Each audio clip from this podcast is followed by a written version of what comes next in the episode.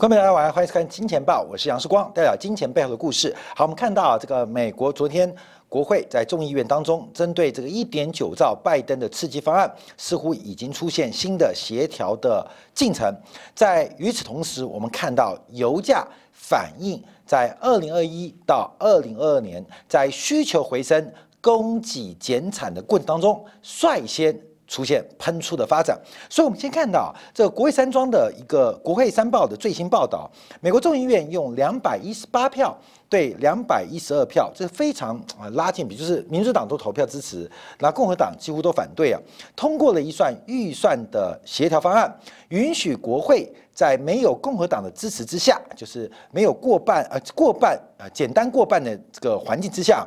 通过一点九兆美元的新冠纾困方呃救济法案，那这个预算协调方案仍然需要众议院来进行一个表决。可是目前对于这个一点九兆的进度，市场上。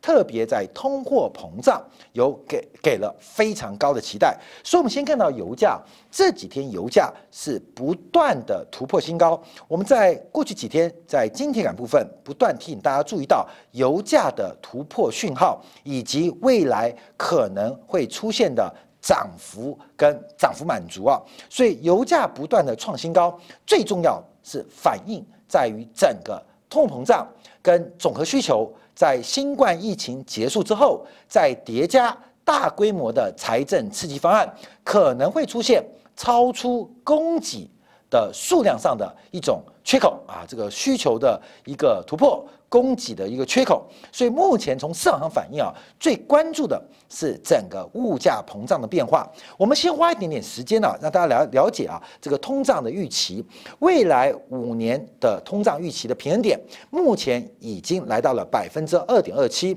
是创下二零一三年四月份以来的新高局面。这个衡量未来的五年通胀预期啊，这个不断的走高，代表目前市场上对于通货膨膨胀用他们的真金白银在进行投票，那相对于五年期国债跟这个相同存续期间，就是抗通债债券的利差也不断不断的扩大，反映在这个数字上面。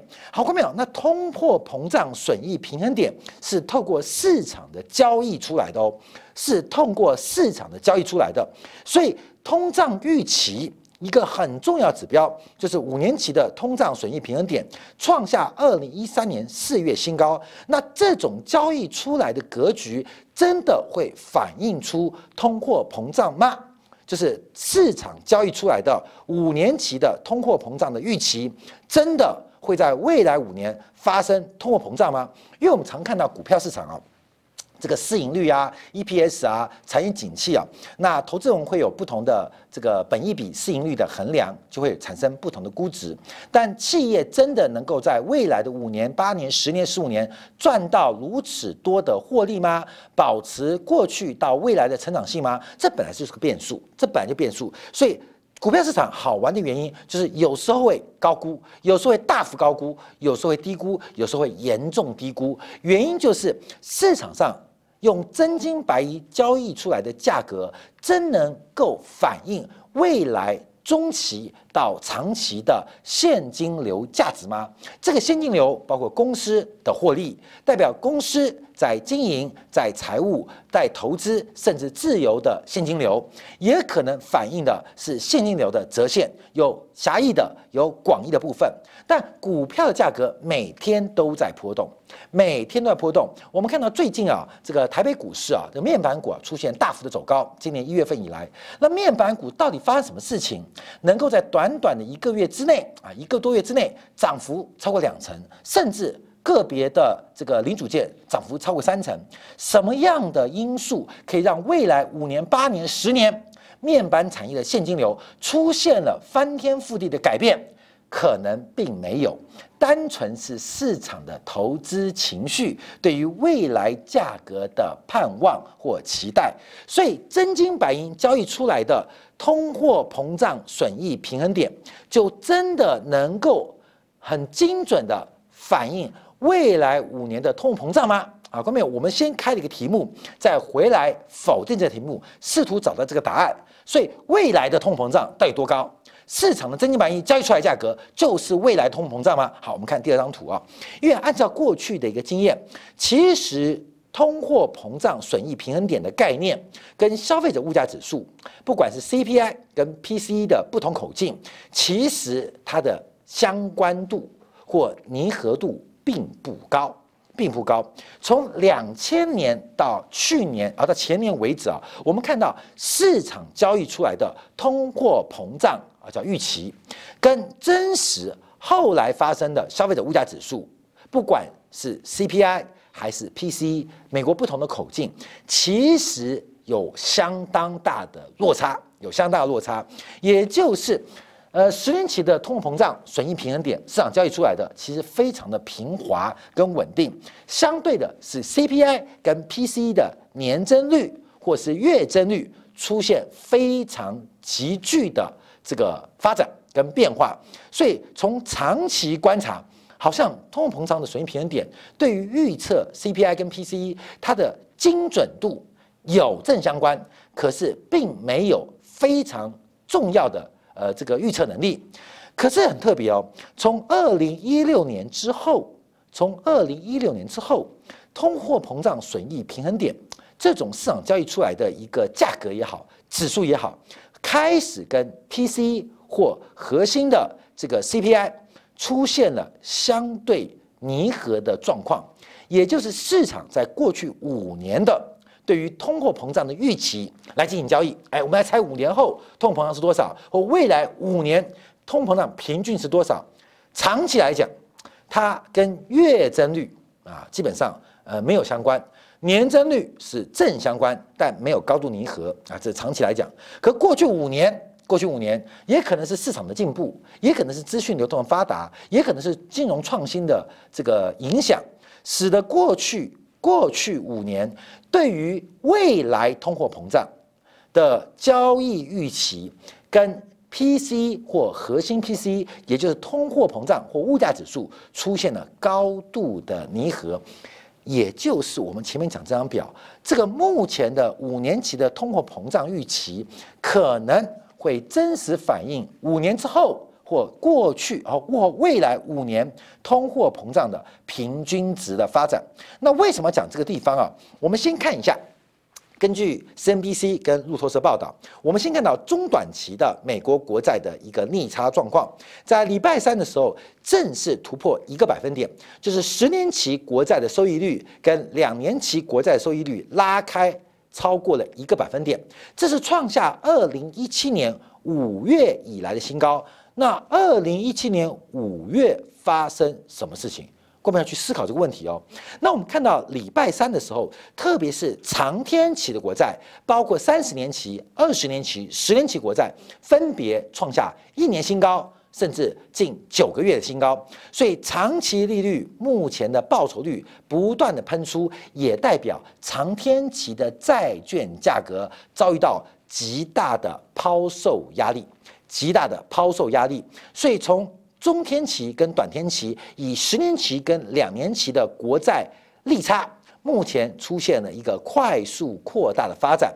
好，我们再看到，假如再拉开来看三十年期跟五年期，就是刚比的是十年跟两年嘛，现比的是三十年跟五年，长天期跟中短天期的国债利差。创下了五年以来新高的水平。那目前的利差来到了百分之一点四四，一百四十四个基点，这是二零一六年二月份以来最高的一个水平格局。所以目前我们看到整个美国国债直率曲线快速的正在变陡当中。我们来对比几条线。第一条线是蓝色线，在去年年初的时候，就是一月二号，去年二零零二年二零二零年一月二号，在新冠疫情爆发之前，这是直率曲线，纵轴是利率的报酬，横轴是时间，是到期的时间。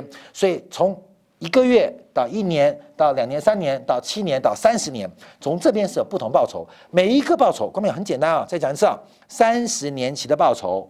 三十年期的国债殖利率，它的报酬是二点三三 percent，所以关没有拉出这个点。横轴跟纵轴，那十年期的报酬在去年一月二号是百分之一点八八，所以我们可以拉出这个点，看到没有？是这个点是这样形成的啊，这样形成的。所以每一个点的坐标可以连着连接它的到期日啊，duration 呢，应该 duration 跟它的报酬率关系，把这个每一个点连起来，就会变成直利率曲线。那直率曲线一般来讲，我们有几个方向啊，它代表的是时间的价值。实践价值，这实践价值怎么计算呢？譬如我们今天作为一个资金的剩余者，也就是储蓄者，对于银行来讲就是存款户。那我们把闲余的资金拿进去投资美国国债，作为一种储蓄，所牺牲的机会成本是多少？就是我现在少花一点点，把钱存下来做储蓄，而这个交换的过程。是有时间成本的。我今天不买，我明天才要买；我今天不消费，我明年再消费。而中间这个储蓄跟忍耐的成本，它就反映成为储蓄者或投资者的报酬，也可以作为资金借贷者的资金成本啊，这是个时间替换过程。所以这个一点八八，譬如说这个一点八八，根本一点八八十年期，就是我愿意牺牲我的消费，牺牲我的效用。那十年期所应该给我的平均每年的时间替换的报酬，我我根本这机会成本嘛，我不消费，那你要给我什么奖励？啊，这个奖励就是一点八八，十年期、三十年期是我不消费三十年，我把钱存下来，你给我的报酬是多少？是二点三三。好，后面就是一个时间替换的一个时间成本。那这个每一个中间的角度，它基本上就反映到是利差关系，这是利差关系。同时，为什么它是个正斜率？我们都知道，时间拖得越久，环境变化越大，所以补偿要变得更多。那这条利率曲线，我们在今天用到的，就对通货膨胀预期的态度。它关心的不是绝对价位，而关心的是每一个点它所形成的叫曲线啊，就直率曲线啊，year curve 啊。所以最近用 YCC 嘛，year curve control 啊，就是视图每年图视图啊，来控制直率曲线的斜率。它并不是要控制每一个点。而是要控制它的斜率，因为这斜率产生很多的变化哦。后面为什么？因为假设我们看到，假设斜率变很陡，变很陡，它代表代表有两个角度。对于资金的供给方，就是我们一般资金的闲余或多余者，就是储蓄方啊，基本上有更有意愿把钱拿去储蓄。为什么？因为报酬越来越高嘛，所以存的越久，领的越多。那对于借贷者观察，借贷者观察。代表长期的景气或长期的物价应该会越来越好，所以我愿意付出比较高的代价来建长天期的资金成本。所以这个时间成本哦，大家衡量我到底要牺牲多少？我真的要今天不吃，明天再吃吗？这个晚吃一天或晚游乐一天或晚娱乐一年，那到底会得到什么收益？得到什么意义啊？这是对于储蓄方。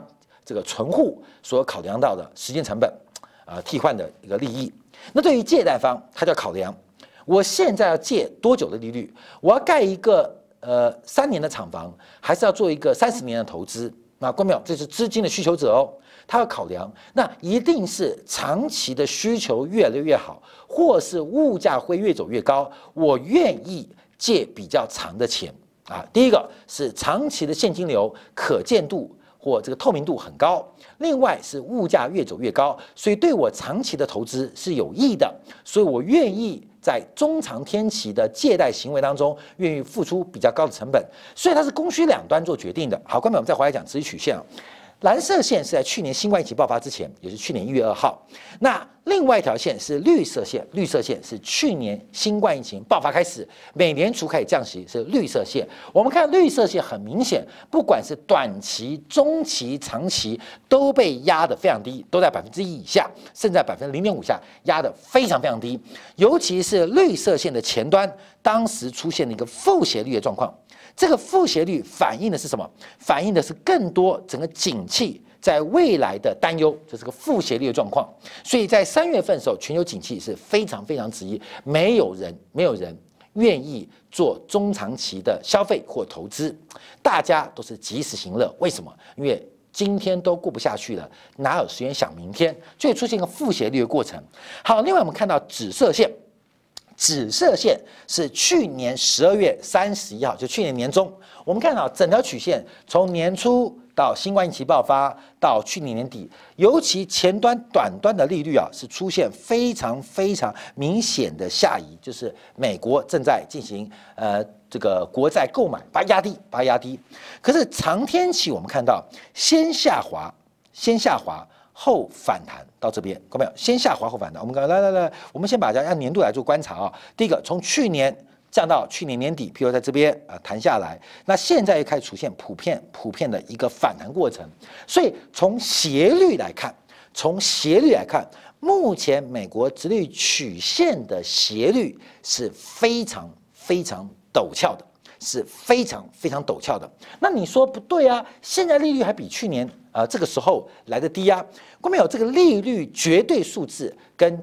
潜在的产出跟经济潜在的成长率高度有关，所以我们可以解释为什么中国的利率会比美国高，为什么中国的利息比美国多？为什么？因为中国的潜在生产力比美国的潜在生产力来得高。那为什么越来越小？因为中国的机器越来越大，所以潜在成长的年增率它跟美国差距会变小。那我们看到了第三世界国家，我们先不管资金成本跟融资的困难啊，或这个银行的间接金融的成本，主要为什么第三世界它会有比较高的报酬？就是它的经济的弹性跟潜力是比较开口的啊，有可能很乐观，有可能比较悲观，所以它的报酬率会比。工业国家或发达国家报酬率更高啊！这是假如我们先撇撇开其他的这个融资成本或交易成本的风险因素等等之外，那为什么会呃新兴国家的报酬率会比工业国家高？原因绝对利率，因为会讲绝对利率，现在利率比去年低嘛，现在现在红色线可比去年蓝色线来的低嘛，那利率还是低啊？那为什么说现在直率曲线的陡升很恐怖？所以我先解决一个问题啊，就是绝对利率。不能这样直接比比较，不能这样直接比较，过没有？那利率比较高，那中国利率比美国高，那中国企业要死光了吗？不是这个意思嘛？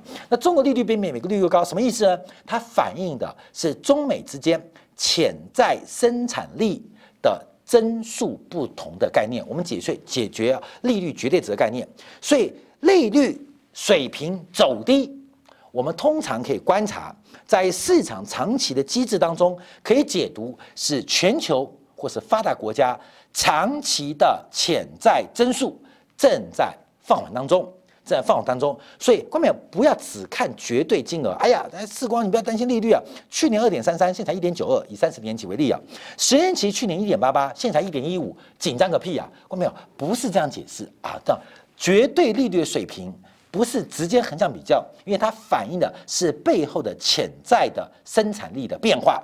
我们只比较在金融市场操作是比斜率，所以为什么欧洲央行也好，日本央行也好，美联储也好，他们关心的是 yield curve control，就 YCC，原因就是直率曲线到底要不要变动，而这个变动一个是市场供需交易的结果，另外这条曲线变动也会创造供需。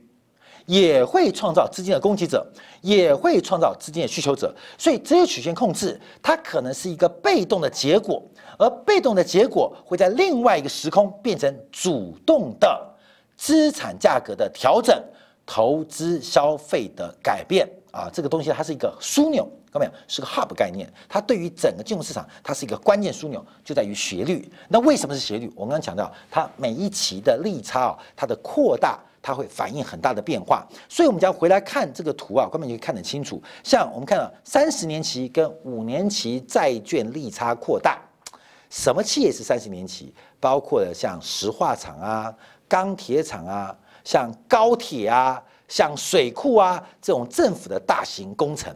那现在可以出现一个数字，就是三十年期可以视为这些长期公共建设或长期资本支出重资产公司的长期报酬，五年期是它可以发行的债务，因为目前啊很多公司债都五年或七年嘛，有一年有三年，通常是五年或七年，它可以举五年的债做三十年的现金流打算，举五年的债务。做三十年资产的配置啊，到期后再再融资啊，再再融资风险我们今天也不提啊，所以这个利差扩大会直接使得大型的支出或重资本的支出形成一个有利率、有利润、有利益的空间。啊，这个很重要。那我们再看到，那短天期的两年期跟十年期的更一样。我们以半导体厂，半导体厂基本上它的折旧就是五加一，或是快速三加一啊，提折旧，十年做回本。所以十年期的国债殖利率，我们可以当做一个托底，就是作为一个大型资本支出最低的要求报酬率。而两年期是市场上发行债务的成本。好，关淼来了啊！关淼，我们要解释这直率曲线。你会关心绝对利率吗？你不会，你会关心中间的利差。你懂意思了吗？你不会管利率有多高，你只关心远天期或长期或尾端它的报酬有多好。这就是金融市场甚至资本市场非常重要的利差交易。这个利差交易不是单纯我们就是呃借短的资长的。而是会形成一个资本支出现金流流出啊，还有长期营业现金流的流入，它的折现关系，所以它一旦变陡，基本上会刺激长期投资的出现，也会也会来进行消费的改变，这就是我们讲的直率曲线的变化。那在今天观察，它就是一个通货膨胀。很重要因子，我们不是拿直率曲线看通货膨胀，直率曲线变陡是因为通货膨胀预期，可是直率曲线变陡本身就会带来通货膨胀啊，公民要懂哦，它可能是因，也可能是果，它可能是果，它也可能变成因，所以通货膨胀预期让直率曲线变陡，让市场的参与方交易出来的价格然后变陡，所有长天期的资金的存户，他认为通货膨胀来了。所以，除非给我更高的利率报偿或利率补偿，不然我不借给你。啊！不然不借给你啊！关没有？那另外一方就是通膨胀来了，说我愿意做更多的投资，所以出现比较快速走高。好，我们看到那这边出现最大变化，是因为美国国债拍卖的规模不断的暴增。美国国债利率的暴增啊，基本上它对于债券的价格供给变多。